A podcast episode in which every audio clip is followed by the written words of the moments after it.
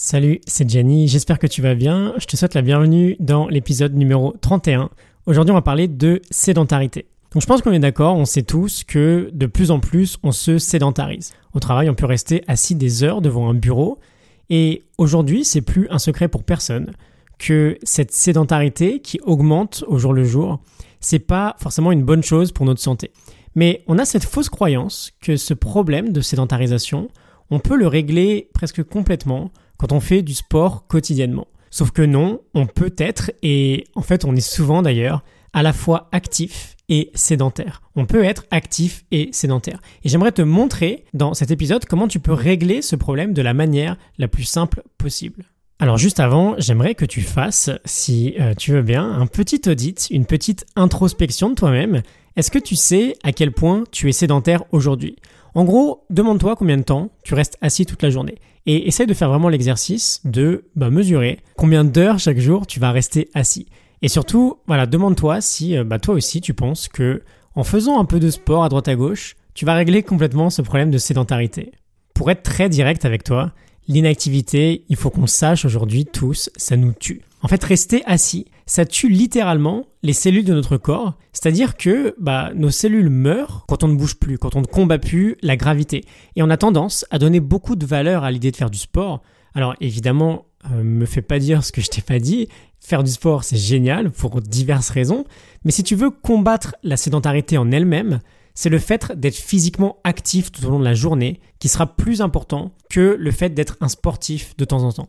Et donc voilà, comme je te l'ai dit, on peut être à la fois actif et sédentaire. Je vais te donner un exemple très simple qui doit représenter beaucoup de personnes aujourd'hui. Tu te lèves le matin, ok, tu t'assois pour déjeuner. Ensuite, imaginons que tu fasses une séance de sport par jour, ce qui est déjà très bien. Donc imaginons que tu ailles courir par exemple quelques dizaines de minutes le matin. Bon, c'est top, mais du coup, qu'est-ce que tu fais après? Peut-être que tu t'assois dans ta voiture, dans les transports pour aller travailler.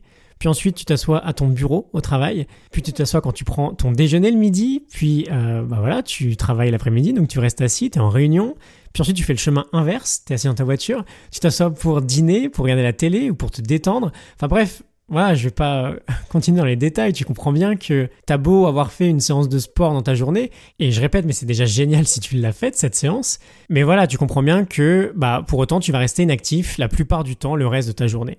Et pour contrer ce phénomène, tu peux faire évidemment des choses d'un point de vue macro, des choses assez générales. Par exemple, l'idée bah, de faire 10 000 pas par jour, euh, assez bien répartis évidemment sur ta journée, parce que si tu cours le matin, tu en as déjà fait quand même un sacré morceau. Tu peux prendre euh, l'escalier au lieu de l'ascenseur, mais tu peux surtout, et c'est ce que je voulais te partager aujourd'hui en priorité dans cet épisode, tu peux surtout intégrer des toutes petites habitudes tout au long de ta journée qui vont te faire faire ce que les scientifiques vont appeler des micro-mouvements.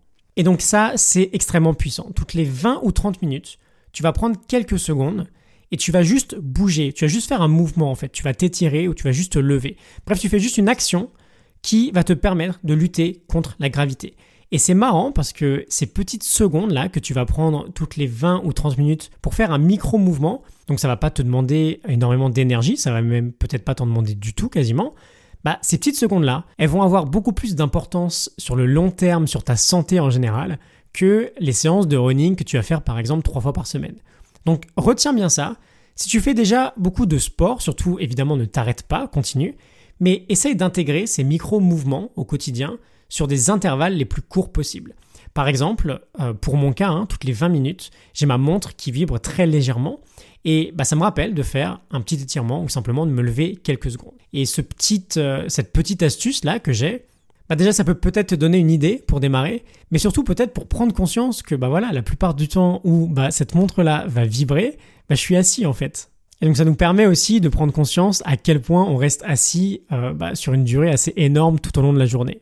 Voilà, donc je te laisse avec la morning note du livre Eat, Move, Sleep de Tom Russ. Euh, c'est un livre absolument incroyable, c'est une vraie pépite j'ai pioché cette idée dedans et bon, dans plein d'autres bouquins spécifiques sur le mouvement.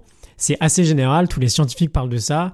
Et voilà, d'ailleurs ce livre, il a été traduit en français, je crois. Il est vraiment incroyable, donc je t'encourage en fait à le lire. Et euh, bah voilà, je vais te mettre les liens qui vont bien dans la description. N'hésite pas à voir comment tu peux mettre ça en place le plus vite possible dans ton quotidien. Et moi je te retrouve demain matin pour un nouvel épisode. Je te dis à demain. Salut